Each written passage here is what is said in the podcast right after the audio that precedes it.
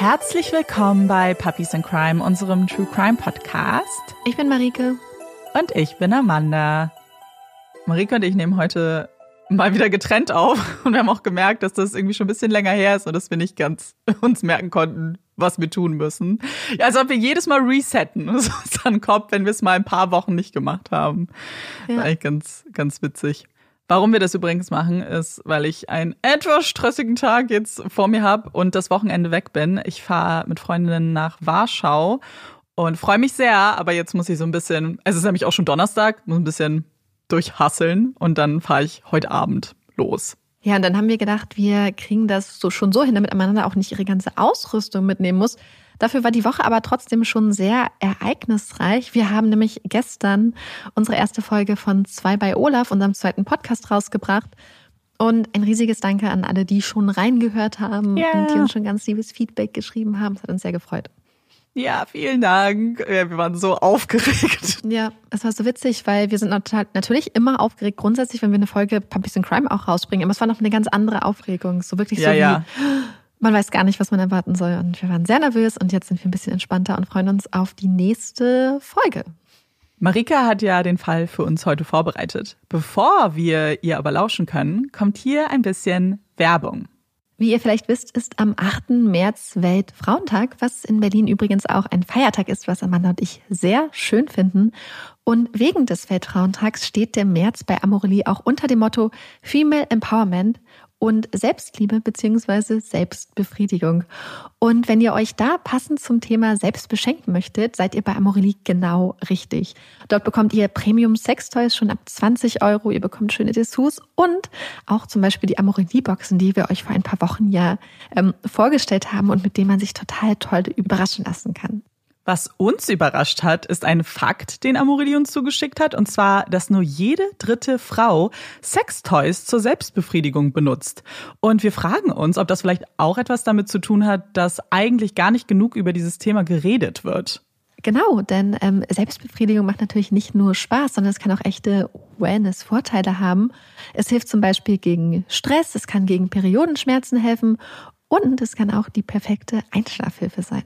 Wenn ihr jetzt auch neugierig geworden seid und Lust habt, mal bei Amorelie zu stöbern, dann macht das jetzt auf amorelie.de oder über den Link in unserer Infobox. Und wenn ihr was gefunden habt und das bestellt, dann könnt ihr euch sicher sein, dass alles in einer diskreten Verpackung zu euch nach Hause kommt. Und damit ihr noch ein bisschen sparen könnt, benutzt doch unseren Code CRIME20 und bekommt 20% auf nicht reduzierte Produkte. Alle Infos und auch den Code findet ihr wie immer bei uns in den Shownotes zur Folge oder auch bei uns in unserem Linktree. Das war's auch schon mit der Werbung. Ich bin jetzt sehr gespannt. Ich weiß ein bisschen was über den Fall und sag aber nichts mehr. Ich lehne mich zurück und dann hören wir dir mal zu, Marike. Eine kleine Anmerkung habe ich noch, bevor ich anfange, und zwar, ich habe die ganzen Kindernamen geändert. Könnt ihr euch noch daran erinnern, was ihr als Kinder oder Jugendliche werden wolltet? Hattet ihr einen Traumberuf? Eine Antwort auf die Frage, und was möchtest du mal werden, wenn du groß bist? Ein Beruf, den ihr in Freundschaftsbücher geschrieben habt. Und falls ja, könnt ihr euch noch daran erinnern, warum ihr genau diesen Beruf ausüben wolltet? Gab es einen bestimmten Grund? Ein Vorbild, einen prägenden Moment, eine besondere Erfahrung? Für Rob Hunter stand schon früh fest. Er will Lehrer werden. Eine Entscheidung, geprägt von vielen Momenten und Erfahrungen.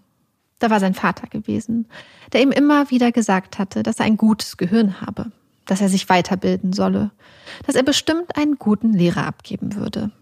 Worte eines hart arbeitenden australischen Farmers, die seinen Sohn über die Jahre bestärken und beflügeln würden. Da war auch sein Grundschullehrer Mr. Knight gewesen, der den jungen Rob regelmäßig ermahnen musste, doch endlich mit dem Quasseln aufzuhören und sich dem Unterricht zu widmen. Einmal während der Pause hatten Rob und Mr. Knight unerwarteterweise ein Gespräch angefangen. Mr. Knight war aufmerksam gewesen, hatte Fragen gestellt, hatte sich die Zeit genommen, Rob wirklich zuzuhören und ihn als ebenbürtigen Gesprächspartner behandelt. Es war ein Gespräch gewesen, das Rob begeistert hatte und ihm vor Augen führte, was für einen enormen Einfluss Lehrerinnen und Lehrer auf das Leben anderer Menschen haben können. Ein Moment, der Rob inspirierte. Rob ist gläubig und möchte einen positiven Beitrag für die Gesellschaft leisten. Er möchte etwas Gutes beitragen, so wie Mr. Knight oder auch sein großer Bruder Neville. Denn Neville hatte sich, anders als die anderen drei Hunterjungen, die sich für ein Leben als Farmer entschieden hatten, für ein Leben als Grundschullehrer entschieden. Hatte seinem kleinen Bruder Rob so immer wieder vorgemacht, dass das Lehrerdasein auch für einen Jungen vom Bauernhof eine echte Option ist. Und so steht es fest. Rob wird in die Fußstapfen von Mr. Knight und seinem großen Bruder Neville treten und Lehrer werden. Drei Jahre lang dauert die Ausbildung als Lehrer, die Rob am College of Advanced Education absolviert. Im Dezember 1976 bekommt Rob schließlich seine zukünftige Schule zugewiesen. Er wird Schulleiter an der kleinen Grundschule in Bureen in South Gippsland werden. Die Gegend, in der Rob nun als Lehrer arbeiten wird, ist wunderschön. Malerisch, geprägt von sanften Hügeln und saftigen grünen Kuhweiden. Auch Robs Freund Peter, mit dem er gemeinsam die dreijährige Lehrerausbildung gemacht hatte, bekommt eine Zusage für eine Schule ganz in der Nähe und die beiden jungen Männer entscheiden sich, eine WG zu gründen. Im Januar 1977 ist es dann soweit. Der 20-jährige Rob Hunter beginnt sein neues Leben als Schulleiter der Wolverine State School. Er bekommt einen Schlüsselbund, man führt ihn über das Gelände und zeigt ihm die Gebäude, erklärt ihm alles Wichtige und ja, dann viel Glück. Rob ist nun Schulleiter und mehr oder weniger ganz auf sich alleine gestellt. Er hat keine Kollegen, kein Sekretariat, keinen Hausmeister. Rob ist jetzt alles in einem. Schulleiter, Lehrer für alle Fächer, Lehrer für alle Klassen. Er putzt, repariert, macht die Buchhaltung, ist Seelsorger und Ansprechpartner für alles und jeden. So ist das halt in einer kleinen ländlichen Schule im Australien der 70er Jahre. Ganz schön viel Verantwortung für einen 20-jährigen Mann. Das weiß Rob und er ist fest entschlossen, dieser riesigen Aufgabe gerecht zu werden. Um älter und seriöser zu wirken, folgt Rob sogar dem gut gemeinten Rat, sich doch ein Vollbart wachsen zu lassen. Dass so ein Vollbart allerdings nicht nur beeindruckende Ausmaße annehmen sollte, sondern im Idealfall auch ordentlich und gut gepflegt ist, diese Information war irgendwie nicht zu dem 20-Jährigen durchgedrungen. Und so sieht der junge, sportliche Mann mit dem buschigen roten Vollbart und den dunklen Locken eher aus wie ein Buschabenteurer als wie ein respektabler, gesitteter Schulleiter. Sollte bei den Eltern oder den Kindern der kleinen Marine State School jedoch irgendwelche Zweifel, ob Robs Befähigung zum Schulleiter, Schrägstrich Lehrer bestehen, so werden diese höflich zurückgehalten. Rob wird herzlich von den Menschen des kleinen Ortes in Empfang genommen und bei einem gemeinsamen Willkommensbarbecue können sich alle von der aufgeschlossenen und engagierten Art des Neuankömmlings überzeugen. Es ist der Morgen des 14. Februar 1977. Valentinstag oder für Rob Tag 9 als Schulleiter, Schrägstrich Lehrer der Marine State School. Acht Tage als Schulleiter, Schrägstrich Lehrer, hat Rob schon erfolgreich hinter sich gebracht und langsam aber sicher findet der junge Mann seinen eigenen Trott. Die Begeisterung, die Rob für seine Schüler und Schülerinnen empfindet, scheint auf Gegenseitigkeit zu beruhen. Neun Kinder, sechs Mädchen und drei Jungs gehen auf Robs kleine Schule. Viele von ihnen sind verwandt, sind Geschwister und Cousins oder Cousinen. Die Stimmung ist vertraut, familiär. Man kennt einander nur zu gut und gibt aufeinander Acht. Es ist ein angenehmer Sommermorgen und als Rob um kurz nach acht Uhr morgens an der Schule ankommt, spielen schon einige der Kinder auf dem Gelände. Die kleine Grundschule liegt etwas für sich, ein ruhiger, von Wald und Wiesen umgebener Ort. Gut eine halbe Stunde später, um Viertel vor neun, öffnet Rob die Tür des kompakten weißen Schulgebäudes. Die Schule ist klein und gemütlich. Sie hat nur ein Klassenzimmer, in dem alle Kinder, unabhängig von Alter und Klasse, gleichzeitig unterrichtet werden. Kaum hat Rob die Tür aufgeschlossen, strömen auch schon die ersten Kinder in den Raum. Sie hängen ihre Jacken auf, stellen ihre Sachen an ihre Plätze und berichten ihrem neuen Klassenlehrer von allerlei aufregenden Sachen, die ihnen auf dem Herzen liegen. Und obwohl Rob eigentlich noch ein paar Vorbereitungen für den Tag zu treffen hat, nimmt er sich die Zeit, jedem der Kinder zumindest ein paar Minuten Aufmerksamkeit zu schenken und ihren Geschichten zu lauschen, ehe er sich dem Rest seiner Aufgaben widmet. Um Viertel nach neun geht der Schultag in der Marine State School dann offiziell mit dem Singen der australischen Nationalhymne und dem Aufsagen des australischen Treuegelöbnisses los. Danach begibt sich die kleine zehnköpfige Truppe aus Kindern und Lehrer auf eine kurze Wanderung über das Schulgelände, um ein paar spannende Dinge über Eukalyptusbäume zu lernen. Zurück im Klassenzimmer geht es dann mit dem sogenannten Morning Talk weiter. Ein kleines Ritual, bei dem jedes der Kinder die Möglichkeit hat, dem Rest der Klasse etwas von seinem oder ihrem Wochenende zu erzählen. Anschließend widmen die Jungs und Mädchen sich ihren jeweiligen Aufgaben, lernen Buchstaben, Zahlen oder besprechen aktuelle Entwicklungen aus der Zeitung. Um halb elf steht schon die erste Pause an. Die Kinder schnappen sich ihre Kekse und ihr Obst und finden sich nach und nach auf dem Schulhof zum Spielen ein, während Rob im Klassenzimmer zurückbleibt, um ihre Aufgaben zu korrigieren. Doch kaum, dass das letzte Kind das Klassenzimmer verlassen hat und ein bisschen Ruhe eingekehrt ist, schreckt Rob schon wieder auf. Mr. Hunter, Mr. Hunter.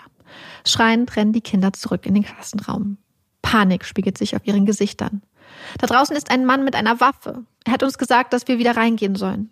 Er hat eine Maske über dem Gesicht. Rob springt auf und eilt zur Tür. Er picht darauf, das mögliche Missverständnis schnell aufzuklären. Vielleicht haben die Kinder einfach einen Jäger gesehen, haben irgendetwas falsch verstanden. Vielleicht. Aber Rob überlegt, was, wenn nicht? Als Rob aus dem Vorraum der Schule einen Blick nach draußen wirft, sieht er sofort, dass es da kein Missverständnis gab, dass seine Schülerinnen und Schüler nicht übertrieben oder falsch interpretiert haben. Da, vor ihrer kleinen Schule, steht ein maskierter Mann. In der Hand hält er eine rote Sporttasche, in der anderen eine Schusswaffe. Geh wieder rein und setz dich hin. Der Mann gestikuliert in die Richtung der Schule. Keine Spielchen, sonst erschieße ich dich. Alarmiert tritt Rob den Rückzug an und lässt sich auf einem Stuhl nieder. Die Kinder sitzen nun alle auf ihren Plätzen, beobachten irritiert und unsicher den maskierten Mann mit der Waffe, der da jetzt auf einmal schwer atmend in ihrem Klassenzimmer steht. Die Maske, die der Mann trägt, ist selbst gebastelt. Die Mütze eines Fußballvereins mit provisorisch ausgeschnittenen Schlitzen für die Augen lässt die untere Gesichtshälfte des Mannes frei. Er trägt einen dunkelblauen Pullover, dunkelblaue Jeans mit Gürtel und graue Handschuhe. Rob überlegt. Vielleicht müssen sie einfach ein paar Minuten ruhig bleiben und das Spiel mitspielen. Machen, was der Maskierte mit der Waffe von ihnen verlangt. Vielleicht haut er dann wieder ab. Vielleicht ist der Spuk dann nach ein paar Minuten vorbei. Vielleicht, vielleicht, vielleicht. Mach keine fucking Dummheiten, sonst werden Köpfe rollen, sagt der Mann. Es sind Worte, die Rob erschüttern. Nicht nur die massive Gewalt, die der Mann da gerade angedroht hat, lässt den jungen Mann einen Schauer über den Rücken laufen. Auch die Tatsache, dass der Mann das Wort fucking vor den Kindern benutzt hat, entsetzt Rob. Macht, was ich sage, und niemandem wird etwas passieren. Er sei kein besonders gewalttätiger Mann. Solange alle tun würden, was er von ihnen verlangt, würde alles gut werden. Er würde sie jetzt alle fesseln. Er würde ihnen aber nichts tun. Er müsse sie nur eine Zeit lang mitnehmen. Rob sieht den Schweiß vom Kiefer des Mannes tropfen. Der Mann steht unter Strom. Er ist verzweifelt. Rob überlegt. Ich könnte Ihnen einen Scheck schreiben. Wie viel würden Sie denn gerne haben?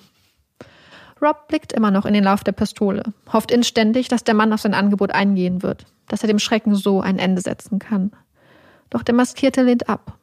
Das sei nicht die Art von Geld, auf die er es abgesehen habe. Worte, die nicht besonders zuversichtlich stimmen. Rob beobachtet besorgt seine Schülerinnen und Schüler. Er sieht die Angst in den Augen der Kinder, sieht die unsicheren, suchenden Blicke. Er muss ruhig bleiben, zumindest nach außen, für die Kinder. Er darf ihnen nicht noch mehr Angst machen, als sie sowieso schon haben. Wie heißt du? Eine der Kinderstimmen klingt durch die angespannte Ruhe. Es ist Lisa aus der fünften Klasse. Eine legitime Frage, die der schwitzende Eindringling jedoch nicht zu beantworten wollen scheint. Rob bietet dem Mann an, dass sie ihn Joe nennen könnten. Doch das scheint dem Maskierten gar nicht zu gefallen. Sie sollen ihn Ted nennen. Ted. Okay. Und was sollen sie jetzt mit Ted machen, fragt sich Rob. Soll er gegen ihn kämpfen? Könnte eines der Kinder aus der Schule flüchten und Alarm schlagen? Würde das die Situation vielleicht noch schlimmer machen? Würde Ted seine Drohung dann wahrmachen und Köpfe rollen lassen? Rob entscheidet sich dafür abzuwarten. Macht einfach, was ich euch sage, dann wird alles gut. Kids, wenn ihr irgendwas Dummes macht, dann werde ich dem Lehrer wehtun. Ich werde euch alle fesseln, angefangen mit unserem Teach hier. Ich vertraue Teach nicht. Ich habe noch nie einem Teach vertraut. Ted wendet sich an Rob, befiehlt ihnen, sich nach vorne vor die Tafel auf den Bauch zu legen und die Arme nach vorne auszustrecken. Dann holt er eine mehrere Meter lange, schwere Stahlkette und einen Haufen kleiner Schlösser und Schlüssel aus seiner roten Tasche. Die Schlösser und die jeweils dazugehörenden Schlüssel scheint er sorgsam durchnummeriert zu haben. Fest schlingt der Mann die glänzende Stahlkette mehrmals um Robs Handgelenke, bis es schmerzt. Als Rob zusammenzuckt, fragt der Mann ihn, ob die Kette zu fest sei und lockert sie schließlich ein kleines Stück. Genug, um Rob ein bisschen Raum zu geben, aber nicht genug, um ihm irgendwelchen Spielraum zur Flucht zu lassen. Julie, eines der älteren Mädchen aus der sechsten Klasse, ergreift das Wort. Sie hat ein paar Fragen für den maskierten Mann. Sie will wissen, was er mit ihnen vorhat, wohin er sie mitnehmen wird, wie lange das Ganze so dauern wird und wann sie wieder zurück sein werden. Fragen, auf die der Maskierte keine besonders zufriedenstellenden Antworten hat. Er würde sie so lange mitnehmen, bis er bekommt, was er will. Sie sollen sich keine Sorgen machen. Er würde ihnen nichts tun, außer wenn sie was Dummes machen. Dann würde er Rob erschießen. Während Rob im Kopf mögliche Fluchtszenarien durchspielt, sortiert der Mann weiter Schlösser und Schlüssel, ehe er sich an die Kinder wendet. Okay, wer möchte zuerst? Wer möchte neben Teach gefesselt werden? Der sechsjährige Josh meldet sich. Er will zuerst. Rob zweifelt, ob das kleine Kind überhaupt versteht, was da gerade passiert. Nach und nach werden die anderen Kinder an der silbernen Stahlkette befestigt. Robs Blick fällt auf den sechsjährigen Daniel, der ganz dicht an der Tür sitzt. Was wäre, wenn Daniel sich hinausstehen könnte? Was, wenn er weglaufen und Hilfe holen würde? Rob versucht die Aufmerksamkeit des kleinen Jungen zu erhaschen, formt mit dem Mund das Wort Geh, bewegt gleich die Hand. Doch der Sechsjährige versteht nicht, bewegt leise die Lippen. Was? Was willst du von mir? Die Stimme des maskierten Eindringlings schneidet harsch durch den Klassenraum. Versuch keine Dummheiten, Teach, sonst puste ich deinen Kopf weg. Rob gehorcht. Keine Dummheiten mehr. Die Steilkette klirrt, klinkert, Schlösser rasten ein. Ein Kind nach dem anderen muss sich einreihen. Alles ganz geordnet, ganz methodisch. Hast du sowas schon mal gemacht? fragt Dottie aus der vierten Klasse Ted. Nein, das habe er nicht, antwortet Ted. Schließlich ist auch das letzte Kind eingereiht und gefesselt. Auf Teds Anweisung hin setzt sich der traurige Zug langsam in Bewegung. Vorneweg der sechsjährige Daniel. Rob nutzt einen Moment der Unaufmerksamkeit und wirft einen Blick auf die abgestellten Sachen des Mannes. Sieht neben einem langen Seil und den nummerierten Schlüsseln Papiere und ein Stück beschriftete Pappe. Sind auf einem Schulausflug, werden in einer Stunde zurück sein, Ausrufezeichen. Steht dort in sauberen roten Großbuchstaben. Es scheint, als wolle der Mann eine falsche Fährte legen. Unmöglich. Einfach unglaublich. Als würde ein Grundschullehrer alles in Großbuchstaben schreiben. Rob würde das niemals tun. Er würde immer, immer vorbildlich die korrekte Groß- und Kleinschreibung benutzen, wie jeder anständige Grundschullehrer. Er ist empört, hofft, dass die Eltern erkennen werden, dass das Schild nicht von ihm stammt. Ted hat seine Maske mittlerweile abgenommen und Rob kann zum ersten Mal sein ganzes Gesicht sehen. Dunkle, dicke Augenbrauen rahmen dunkle Augen. Bart und Haare sind fast schwarz, das Gesicht verschwitzt. Er müsse noch seinen Wagen holen, verkündet Ted, doch vorher schnappt er sich das Schultelefon, dreht den Aufsatz des Hörers auf und entfernt grob alle Kabel, ehe er das Ganze wieder fein säuberlich zusammenschraubt. Er scheint an alles gedacht zu haben. Er befestigt das hintere Ende der Stahlkette an der Schulgarderobe und befiehlt seinen Gefangenen, sich hinzusetzen, ehe er sich an Rob wendet. Er solle ja nicht auf die Idee kommen, hier irgendwelche Notizen oder Nachrichten zu hinterlassen, sagte Rob. Nicht versuchen, den Helden zu spielen. Ted würde alles überprüfen. Dann verlässt er das Schulgebäude. Sie sind alleine, unbeobachtet. Rob überlegt. Kein Telefon, keine Nachrichten. Was soll er tun? Was können sie tun? Was können sie, was kann er riskieren? Er trifft eine Entscheidung. Alle Mann aufstehen, fordert er die Kinder auf. Er wendet sich an den sechsjährigen Daniel. Der soll die Tür aufmachen und dann alle hinaus. Die Leute sollen sie sehen. Vielleicht wird irgendjemand anhalten und ihnen helfen. Sie müssen auf sich aufmerksam machen. Winken. Raus. Mr. Hunter, nein, bitte nicht. Eines der älteren Mädchen fleht ihn panisch an. Er wird zurückkommen und uns erschießen. Bitte nicht. Die Kinder wollen nicht hinaus. Sie wollen nicht winken. Sie haben Angst. Angst vor Ted mit seiner Waffe. Glauben, dass er seine Drohung wahrmachen wird. Rob gibt nach. Okay, dann warten wir hier. Eine weise Entscheidung, denn kaum einen Augenblick später steht Ted schon wieder in der Tür. Er habe irgendwas vergessen oder vielleicht auch nicht. Dann ist er wieder weg.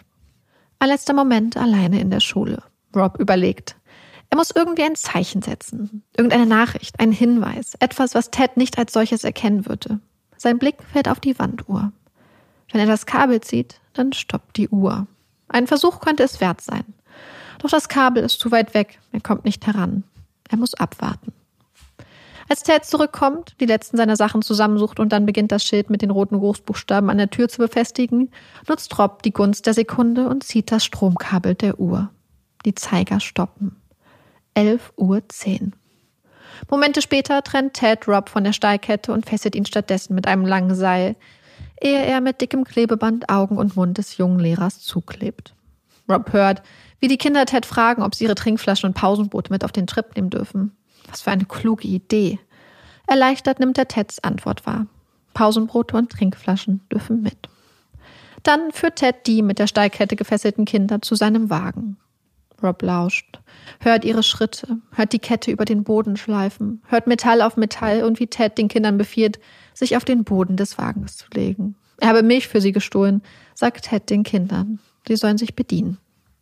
Eine Wagenklappe wird zugeschlagen. Rob hört schwere Schritte, hört, wie Ted genau vor ihm stehen bleibt. Wird er ihn jetzt erschießen? Okay, Teach, komm, hoch mit dir. Du kommst mit mir nach vorne. Gefesselt mit Klebeband über Augen und Mund stolpert Rob durch die Dunkelheit, spürt Teds Hand an seinem Arm. Schnell, rein mit dir, pass auf deinen Kopf auf. Die Tür wird zugeschlagen. Schnelle Schritte ums Auto. Eine Drohung an die Kinder im Vorbeigehen. Köpfe runter, sonst fliegen Kugeln. Das Öffnen der Fahrradtür. Irgendwas wird in die Kabine geschoben. Rob hört, wie Ted einsteigt. Dann knallt die Fahrradtür zu. Runter vom Sitz, auf dem Boden. Du kannst nicht da oben sitzen, befiehlt Ted. Leichter gesagt als getan, wenn man gefesselt ist und zugeklebte Augen hat. Rob gibt sein Bestes, kniet jetzt im Fußraum der Beifahrerseite. Den Oberkörper hat er auf dem Sitz abgelegt. Es ist unglaublich unbequem, unglaublich unsicher. Er erhält die gleiche Drohung wie die Kinder. Halt deinen Kopf unten, wenn wir an wem vorbeifahren, sonst rollt er. Dann geht die Teufelsfahrt los. Schon bald lässt der Wagen die glatten, geteerten Straßen hinter sich und schießt in einem Wahnsinnstempo über raue, unbefestigte Wege.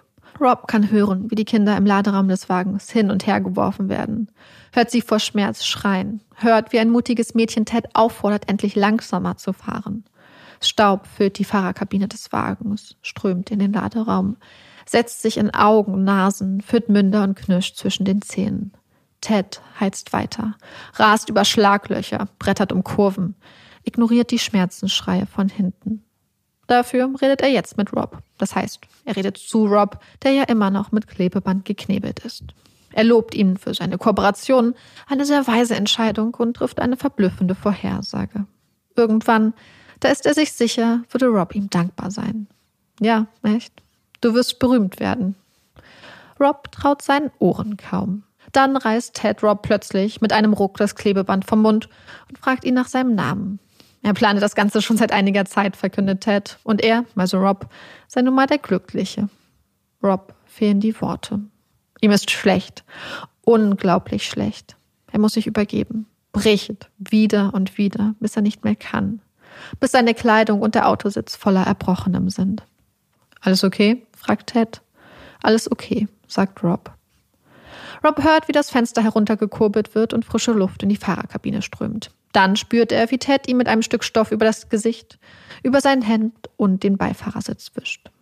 Ob er wohl ein ordentliches Lösegeld für sie erhalten werde, wundert Ted sich laut. Will wissen, ob Rob es für möglich halten würde, dass er 40.000 Dollar bekommen könnte.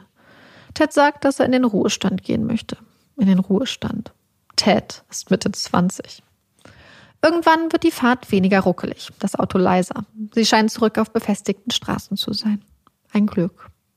Der Wagen hält. Wieder eine Drohung an die Kinder im Laderaum. Das Übliche. Nichts tun, sonst Schüsse. Sie kennen das Spiel.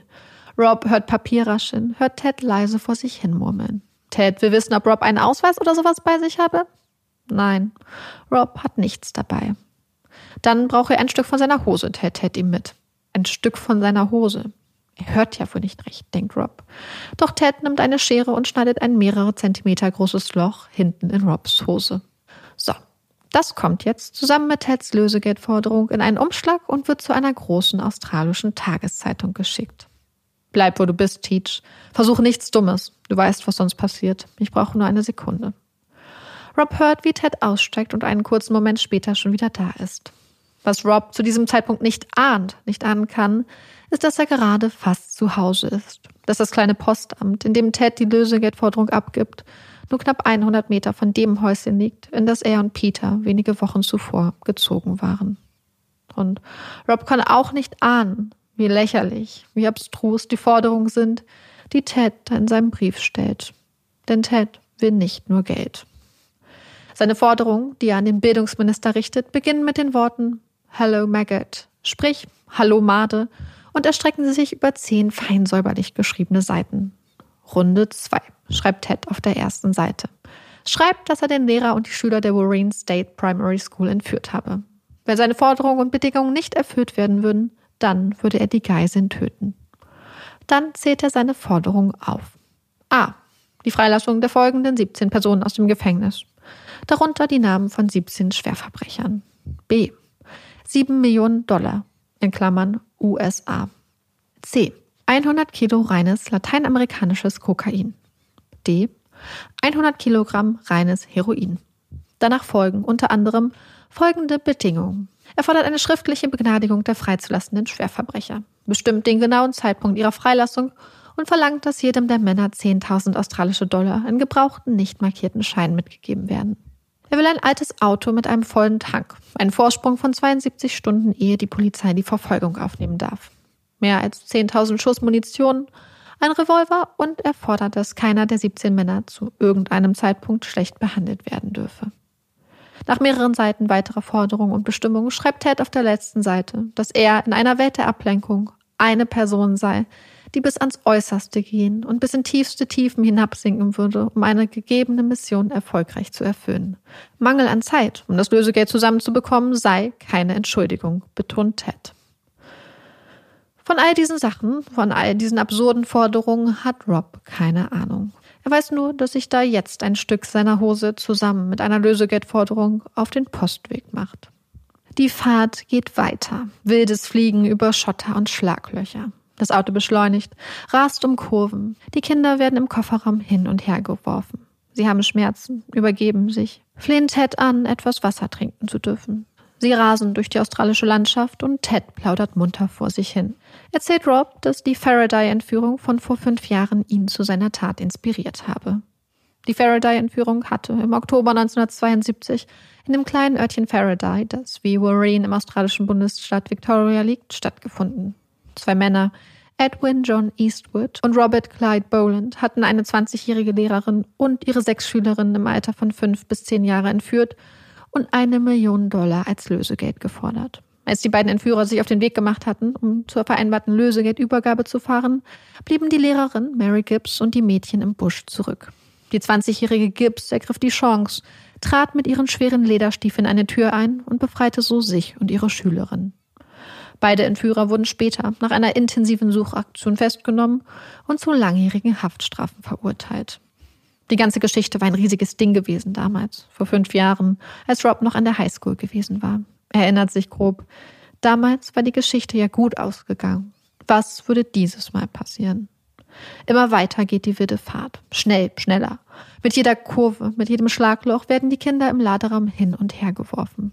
Ted, wie weit noch? klingt eine der Kinderstimmen von hinten. Die Kinder haben Durst. Sie brauchen Wasser. Etwas Frisches, um sich den Staub und das Erbrochene aus dem Mund zu waschen. Um ihren Durst zu stillen. Auch Rob sehnt sich danach, den ekelhaften, sauren Geschmack aus seinem Mund zu spüren.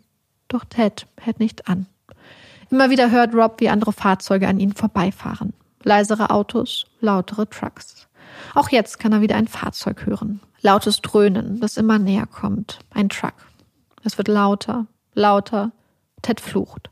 Rob spürt, wie der Wagen zur Seite gedrückt wird, wird hin und her geschleudert. Er hört Metall kreischen, Kinder schreien, kleine Körper, die gegen die Wände des Laderaums prallen, dazwischen Flüche. Und dann auf einmal steht der Wagen. Der Motor ist aus. Scheiß Holztransporter, sagt Ted. Ted bewegt sich schnell und energisch neben Rob, rüttelt an der Fahrertür, flucht, scheint schließlich durch das Fenster nach draußen zu klettern. Rob bleibt, gefesselt und mit verbundenen Augen zurück. Er hört, wie Ted sich vom Wagen entfernt, hört die Kinder im Wagen bitterlich weinen. Zu dem Weinen der Kinder mischen sich Männerstimmen von draußen.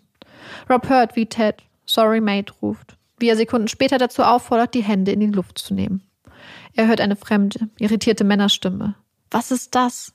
Hört, wie Ted ruft. Komm zurück oder ich erschieße dich. Leise Stimmen. Rob lauscht. Runter, schreit Ted. Auf die Straße, Gesicht nach unten, Hände nach vorne über euren Kopf. Dann die Drohung, deren Variation Rob nun schon so oft gehört hat. Macht keine Dummheiten, sonst puste ich euch die Köpfe weg. Robs Aufmerksamkeit kehrt zurück zu den weinenden Kindern im Laderaum. Er fragt sie, ob alles okay sei, ob es ihnen gut gehe, ob sich jemand verletzt habe.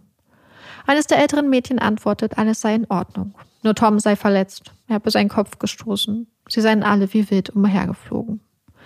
Die Kinder trösten sich. Sie sind füreinander da. Sie halten zusammen, achten aufeinander, so wie man das an der Warren School macht. Hier wird niemand vergessen. Hier ist niemand alleine. Sie halten zusammen. Eines der älteren Mädchen verkündet, dass der Wagen über einem Abhang hänge und weist die anderen Kinder an, ganz still zu bleiben und sich nicht zu bewegen. Sonst könnten sie hinabstürzen. Das Mädchen hat recht. Der Wagen hängt halb in der Luft, wird nur durch den Pfahl einer Straßenbegrenzung gehalten und lässt sich nicht mehr bewegen. Ein Umstand, der Ted jetzt große Probleme bereitet. Denn die Klappe des Laderaums führt ins Nichts. Er weist die Kinder an, sich vom Fenster wegzubewegen. Dann zerbricht Glas. Ted hat eines der kleinen Fenster des Laderaums zerschlagen. Nach und nach holt er alle neun Kinder über das Fenster auf die Straße. Rob hört, wie ihre Füße auf dem Boden landen, wie Ted sie anweist, sich bäuchlings auf die Straße zu legen. Dann Schritte und Teds Stimme ganz nah. Alles okay, Teach? Da Robs Tür sich direkt über dem Abgrund befindet und die Fahrertür verbogen ist und nicht mehr aufgeht, wird auch Rob durch das Fahrerfenster nach draußen klettern müssen. Dafür würde Ted ihn jetzt freimachen. Zuerst die Augen. Ratsch. Mit einer schnellen Bewegung reißt Ted die Augenbinde und einen Teil von Robs Augenbrauen ab. Rob blinzelt in das helle Tageslicht. Dann macht Ted sich mit einem Messer daran, seine Fesseln zu lösen. Ein bisschen Freiheit, ein bisschen weniger Schmerz. Unter dem wachsamen Blick seines Entführers klettert Rob aus dem Wagen und blickt sich um. Der Wagen, mit dem sie unterwegs waren, ist ein großer Pickup mit überdachter Ladefläche, der gefährlich über dem Abhang neben der Straße baumelt. Der Holztruck, mit dem sie zusammengestoßen waren, steht schräg über der Straße.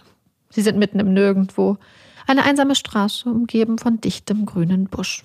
Lautes Grillenzirpen erfüllt die Luft. Die Kinder liegen mit dreckigen Gesichtern und verstrubbelten Haaren nebeneinander auf der Straße. Ein paar Meter daneben liegen zwei junge Männer. Einer Mitte 20, der andere noch ein Teenager. Auf Teds Anweisung legt Rob sich zu ihnen. Leise stellen die beiden Männer sich als Robin und David Smith vor. Zwei Brüder hier aus der Gegend. Rob versucht zu erklären, was los ist. Eine unglaubliche Geschichte. Doch die Anwesenheit der Smith-Brüder beruhigt ihn, schenkt ihm Hoffnung und Zuversicht. Während Rob und die beiden neuen Mitgefangenen sich leise unterhalten, befreit Ted die Kinder nach und nach von der Steigkette. Denn die braucht er jetzt für die erwachsenen Geiseln. Nach einigen Minuten erklingt wieder lautes Dröhnen unter dem Zirpen der Zikaden. Es wird immer lauter, kommt immer näher. Ted schlendert, scheinbar ganz entspannt in Richtung des ankommenden Wagens, der auf der anderen Seite des die Straße versperrenden Holztrucks zum Stehen kommt. Sie hören, wie Ted freundlich um Hilfe bittet, hören das Knallen von Trucktüren und dann Hände hoch. Zwei weitere Gefangene gesellen sich zu Rob, Robin und David auf die dreckige Straße. Es sind Greg Peterson und der 17-jährige Ian Weber. Die Männer kennen sich. Der Holztruck, den Greg fährt, gehört Robin. Sie arbeiten zusammen. Wieder werden leise Worte ausgetauscht, Fragen gestellt, Erklärungen versucht. Zum ersten Mal realisiert Rob wirklich, was da gerade passiert.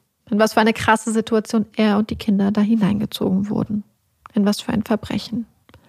Ted ermahnt die Männer. Keine Spielchen, keine Dummheiten, sonst Gewalt. Trotz Teds böser Drohung traut sich eine der Schülerinnen zu ihm zu gehen und ihn darum zu bitten, ihre Schultasche aus dem Laderaum zu holen. Dann hätten sie was zu lesen gegen die Langeweile. Ted fischt den Rucksack aus dem Wagen. Ein kleines bisschen Ablenkung. Die Zeit vergeht. Weit und breit ist kein Fahrzeug zu hören, bis irgendwann leise Motorengeräusche vernehmbar sind. Sie kommen genau aus der anderen Richtung, kommen genau auf sie zu. Alle Ohren werden gespitzt. Hoffnung hemmt auf. Ist es, wie Ted es sich wünscht, ein großes Auto, in dem er alle seiner mittlerweile 14 Geiseln transportieren kann? Oder ist es jemand, der ihnen helfen könnte? Jemand, der Ted einen gewaltigen Strich durch seine größenwahnsinnige Rechnung machen würde? Könnte es gar eine Polizeistreife sein? Die Gefangenen beobachten, wie Ted dem herankommenden Wagen entgegenschlendert. Es ist ein gelb-weißer VW-Bus. Zwei Frauen sitzen am Steuer.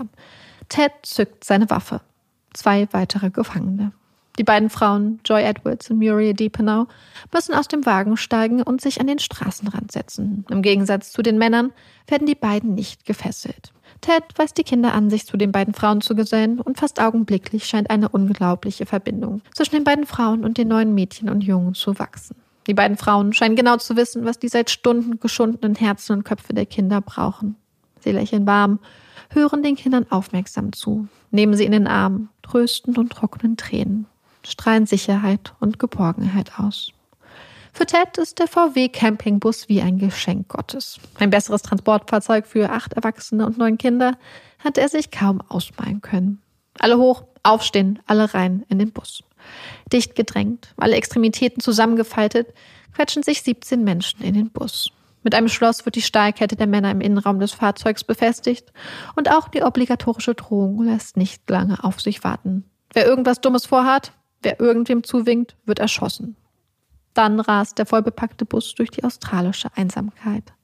Rob und die anderen wogen hin und her. Aber immerhin, der Bus ist so voll, dass dieses Mal niemand durch die Gegend fliegt. Nach und nach bekommt Rob in Gesprächen mit den Kindern einen groben Überblick über die Verletzungen, die sie davongetragen haben. Er erfährt, welche der Kinder sich übergeben mussten, dass einer der kleinen Jungen eine blutige Nase hat und eines der Mädchen durch Glassplitter verletzt wurde. Nach und nach erkundigt Rob sich bei jedem der Kinder. Er ist beeindruckt von ihrer Gefasstheit, von ihrer Ruhe im Angesicht der Hölle der letzten Stunden. Irgendwann hört Rob eine der beiden Damen flüstern. Du weißt, wer der Typ ist, oder? Nein, Rob hat keine Ahnung, wer Ted wirklich ist. Ich glaube, das ist Eastwood, flüstert die Frau zurück. Er hat das schon mal gemacht, in Faraday. Er hatte einen Freund, mit dem er das gemacht hat. Er ist aus dem Gefängnis ausgebrochen. Ted ist Eastwood. Edwin Eastwood.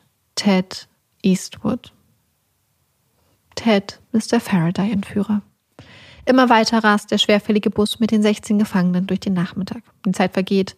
Die Landschaft verändert sich. Wird flacher, trockener. Irgendwann biegt der Bus auf eine kleine Nebenstraße ab. Fünf Minuten noch verkündet Ted Eastwood. Nach einigen Kilometern Fahrt durch ein grünes Nirgendwo kommen sie schließlich an eine kleine Lichtung. Endstation. Hier. Viele, viele Kilometer von der Zivilisation entfernt hat Eastwood alles für sie vorbereitet. Zuerst müssen die Männer den Bus verlassen, müssen sich zu Fuße eines riesigen Baumes auf den Boden legen und die Hände nach vorne ausstrecken. Eastwood kettet die Steilkette um den dicken Stamm des Baumes. Dann dürfen auch die beiden Frauen und die Kinder aussteigen. Sie werden nicht angekettet. Langsam richtet sich das kleine, unfreiwillige Camp ein. Die Frauen verteilen Decken, drehen die Runde mit Wasser, Milch und Dosenfleisch. Schnell wird klar, dass Eastwoods Berechnungen nicht aufgehen. Statt für ihn eine Handvoll Kinder und eine Lehrkraft muss das von ihm gestohlene Essen nun für 17 Menschen reichen. Die Rationen sind entsprechend mager. Doch nach einem langen, anstrengenden Tag ohne Essen sind die kleinen Stückchen Dosenfleisch ein wahrer Genuss. Mit Waffe und Radio macht Eastwood es sich auf einem Campingstuhl bequem und beobachtet von dort aufmerksam seine Gefangenen. Die Männer sitzen ruhig um den Baum und die Frauen unterhalten sich angeregt mit den Kindern. Ab und zu klingt helles Kinderlachen durch den Abend. Es wird entschieden, dass die drei Jungs die Nacht im VW-Bus verbringen dürfen, während die sechs Mädchen an der Seite von Joy und Muriel draußen schlafen werden. Die Stimmung ist entspannt. Die abendliche Ruhe scheint die Gemüter etwas abgekühlt zu haben und Joy, Muriel und die Mädchen verwickeln Eastwood in ein Gespräch. Das Thema Eastwoods kriminelle Karriere und die Faraday-Entführung. Eastwood scheint mächtig stolz auf seine kriminelle Energie und seine Machenschaften zu sein. Die Warren-Entführung scheint er jedoch als sein Meisterstück anzusehen. Warren wird viel größer werden als Faraday, sagt er voraus, wird ihn noch viel berühmter machen.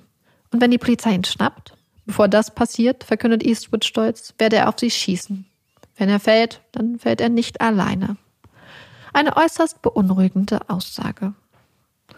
Die Gefangenen erfahren im Zuge des Gesprächs auch, dass ihr Schicksal rein zufällig war. Eastwood hatte eigentlich die Allenby State School entführen wollen, doch da waren zu viele Leute vor Ort gewesen. Also habe er sich dann dafür entschieden, die Holston State School zu entführen. Doch auf dem Weg dahin war er falsch abgebogen und schließlich in Warren gelandet. Seinen Fehler habe er erst im Gespräch mit den Kindern bemerkt. Die Stunden vergehen.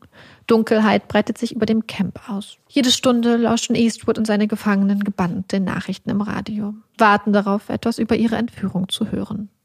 In den 21 Uhr Nachrichten fällt zum ersten Mal der Name Warren. Ein kurzer Beitrag. Lehrer und Kinder verschwunden. Doch mit jeder Stunde werden die Beiträge länger. Das Wort Entführung fällt. Irgendwann erklingen Flugzeuge und Helikopterrotoren in der Nacht. Die Suchteams? Rob hofft. Hofft so sehr, dass jemand das kleine Camp entdeckt, dem Horror endlich ein Ende setzt. Doch die Flugzeuge und Helikopter werden wieder leiser. Niemand weiß, dass sie hier sind. In den frühen Morgenstunden fallen Rob schließlich die Augen zu. Es wird langsam hell, als er durch die leisen Stimmen der anderen Männer geweckt wird. Wo ist Robin? fragt eine Stimme. Wo ist Robin? Rob blickt sich um. Robin ist tatsächlich weg. Einfach verschwunden.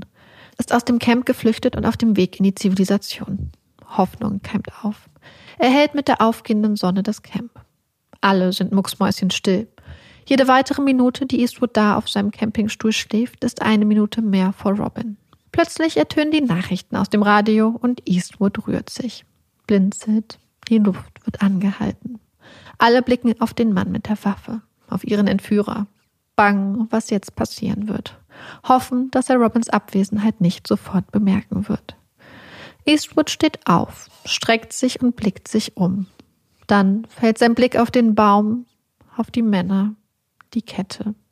Er flucht, rastet aus. Alle ins Auto, los, los, rein in das verfickte Auto.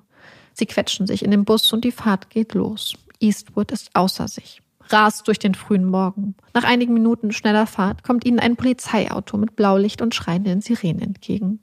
Der Polizist am Steuer fordert Eastwood mit einer Geste zum Anhalten auf. Doch Eastwood dreht plötzlich von der Straße ab biegt in einen Feldweg, der nach ein paar Metern in einer Weide endet. Sackgasse. Verdammte Scheiße. Eastwood wendet. Die Fahrt geht weiter. Immer mehr Polizeiwagen schließen sich der Jagd an und rasen hinter dem gelb-weißen Bus durch den Sommermorgen. Die Fahrt wird immer wilder, immer verzweifelter, immer gefährlicher. Stöße fliegen durch die Luft. Das Auto wird getroffen. Verzweifelte Panik führt jede Ritze des Wagens. Die Fahrt wird immer unsicherer. Einer der Reifen ist durchschossen. Eastwood kann kaum noch die Spur halten, kommt von der Straße ab, wieder zurück. Der Reifen wird immer lauter. Eastwood nimmt den Fuß vom Gas. Er hält den Wagen mitten auf der Straße an. Es ist vorbei. Er öffnet die Fahrertür, steigt aus, nimmt die Hände in die Luft. Kinderweinen erfüllt das Innere des Wagens. Es ist vorbei. Es ist vorbei. Alles gut. Alles gut. Was ist das bitte für ein krasser Fall? Ich bin so richtig sprachlos über das, was da passiert ist. Ich glaube, als du schon angefangen hast, diese Schule zu beschreiben und man irgendwie so ein Bild davon hatte, wie klein und intim das Ganze ist mhm. und dass es eben ein, eine Person ist, die das alles macht, also dass Rob halt, wie du ja es auch beschrieben hast, Direktor ist und Lehrer und für alle Fächer und sich mhm. halt um mhm. diese Kinder so kümmert und aus so tiefer Leidenschaft. Und dann diese, diese Odyssee und dieses, das muss, ich, ich bin wirklich, wirklich sprachlos. Und es ist ganz interessant, dass auch dieses, was du ansprichst, dieses familiäre, dieses Kleine, und das ist auch das, was diese Schulen damals in Australien ausgemacht hat. Es gab damals ganz viele von diesen kleinen Schulen und ich weiß nicht, wie das ist bei unseren älteren Hörerinnen und Hörern. Weil zum Beispiel meine Eltern sind ja auch ähm, quasi für die Grundschule auch auf so eine kleine Dorfschule gegangen mit ganz vielen Kindern, so eine ganz, ganz kleine Schule. Das gab es ja früher in Deutschland auch teilweise. Und in Australien war das in den 70er Jahren noch total normal. Und nach der Tat von Edward Ted Eastwood war das dann auch so für viele dieser Schulen das Ende, weil man gesagt hat, dass es einfach unsicher ist. Und ähm, mhm. ja, also hatte das einfach weitreichende Auswirkungen. Ich möchte, bevor wir über irgendwas anderes reden, einmal kurz zu meiner Quelle kommen, weil die war unglaublich wichtig und war auch tatsächlich der Grund, warum ich den Fall überhaupt gemacht hatte. Denn ich wollte ein anderes Buch, was ich als Quelle in Erwägung gezogen hatte, für einen anderen Fall wollte ich so ein bisschen, ähm, ein bisschen recherchieren und bin dann zufällig auf dieses Buch gestoßen und habe gedacht, oh mein Gott, das hört sich so gut an, da möchte ich unbedingt einen Fall zu machen. Und zwar heißt das Buch Day 9 at Warren und ist geschrieben von Rob Hunter. Mm. Sprich unserem Schulleiter, Schrägstrich, Lehrer. Und dieses Buch hat er sehr viele Jahrzehnte nach der Tat und nach dem ganzen Erfahrungen geschrieben. Ich fand es unglaublich gut geschrieben. Ich fand, es war sehr eindringlich und ich fand es total schön, wie er quasi so die Geschehnisse von damals vermischt hat mit dem, was er damals gedacht hat, mit Sachen, die er jetzt weiß und wie er auch seine eigene Geschichte da so ein bisschen reingewoben hat. Und das fand ich total beeindruckend einfach. Und was ich total toll finde an ihm auch, ist, dass er das auch alles sehr transparent gestaltet hat. Er hat nämlich zum Beispiel extra im Vorwort, aber auch danach nochmal geschrieben, dass er teilweise zum Beispiel Sachen ganz anders wahrgenommen hatte oder ganz anders in Erinnerung mhm. hatte oder dass er sich erst als er angefangen hat, für das Buch zu recherchieren, viele überhaupt an Sachen erinnert hat, dass er vieles verdrängt hatte, dass, dass er sich an viele der Aspekte komplett anders ähm, erinnert hat und dass auch jetzt, meint er, immer noch bestimmte Widersprüche da sind, die sich wahrscheinlich gar nicht so schnell auflösen lassen, einfach weil man nicht genau weiß, wie es tatsächlich war, weil die Erinnerungen einfach mit der Zeit überschrieben und geändert werden. Ja, das ist halt so wertvoll, wenn man so eine Quelle hat, weil ich glaube, was diesen Fall ja auch irgendwie ausgemacht hat, wie du ihn geschildert hast, waren eben seine Gedanken, also so diese mhm. kleinen Informationen, die irgendwie ja fast so ein bisschen humoristisch oder fast ein bisschen absurd wirkten. Zum Beispiel, was du ja. eben das gesagt hast mit, oh, das ist alles groß geschrieben, so dass ihn mhm. das so erbost hat. Das hat ihn wohl richtig wütend gemacht, ja. Ja, in so einer Situation, aber in so einer Riesensituation eigentlich, in so einer Erführung, dass er immer noch quasi gedacht hat, so an Grammatik und Rechtschreibung und dass mhm. er sich da nicht irgendwie identifizieren kann und auch diese kleinen Gespräche, was er so mitbekommen mhm. hat von den anderen Kindern und so, das ist halt, ich weiß nicht, man konnte sich das so gut vorstellen und hat ihn dadurch auch so ein bisschen kennengelernt, hatte ich das Gefühl, durch diese Gedanken mhm. und seine Beobachtungen. Hatte ich auch ganz stark, als ich das Buch gelesen hatte und man merkt, wenn er schreibt, einfach unglaublich auch die Liebe zu seinen Schülerinnen und Schülern, weil er sie ganz, ganz warmherzig, mit ganz, äh, auch tatsächlich auch mit Humor die ganze Situation beschreibt. Und es ist so ein mhm. bisschen so Humor auch sich selber gegenüber und glaube ich auch Humor in Angesicht der Umstände. Aber sein, seinen Schülerinnen und Schülern gegenüber ist er einfach unglaublich warmherzig und auch, glaube ich, unglaublich beeindruckt davon, wie die Kinder damit umgegangen sind, wie, wie smart die Kinder ja. auch in vielen Situationen gehandelt haben, weil zum Beispiel haben ja die älteren Schülerinnen dann Ted gefragt, ob sie ihre, ihr Trinken und ihr Essen mitnehmen dürfen, wenn sie jetzt ja. einen längeren Ausflug machen. Und er meint, er wäre gar nicht auf die Idee gekommen. Und das war natürlich total total das gute, total der gute Gedanke. Und auch zum Beispiel, dass die eine Schülerin dann auf sich getraut hat, auf ihren Entführer zuzugehen und zu sagen, wir möchten bitte die Bücher haben, die da hinten im Auto mhm. sind, weil wir möchten was lesen. Und er beschreibt das einfach total gut und ähm, hat das dem Ganzen einfach so ein krasses Gesicht gegeben.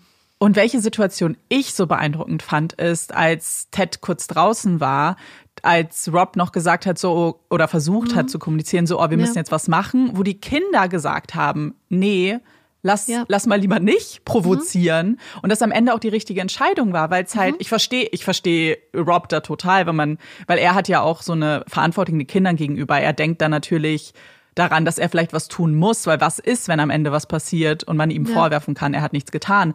Aber dass die Kinder in dem Moment das Gefühl hatten, also dass die Kinder den Entführer sofort ernst genommen haben und all das, was er ihnen angedroht hat, auch total mhm. ernst genommen haben, was man in so einer Situation ja. natürlich auch machen muss, ne? weil Ted ist ja unberechenbar dann in diesem Fall. Und es war ja dann auch richtig, weil er eben sofort mhm. auch wiederkam. So, da musste ich auch sofort dran denken. Ja, das fand ich auch total interessant, zumal Rob Hunter geschrieben hat, dass er diese Situation vergessen hatte. Dass mhm. er sich dann nicht mehr mm. daran erinnern konnte. Und dann glaube ich wahrscheinlich, als er über die durch die Zeugenaussagen gegangen ist, da dann nochmal draufgestoßen ist. Und er hat sowieso, er schildert immer wieder Momente auch, wo er halt überlegt hat, muss ich jetzt was machen? Und unter anderem einen Moment, wo er sagt, dass die Waffe von Ted quasi in seiner Reichweite war.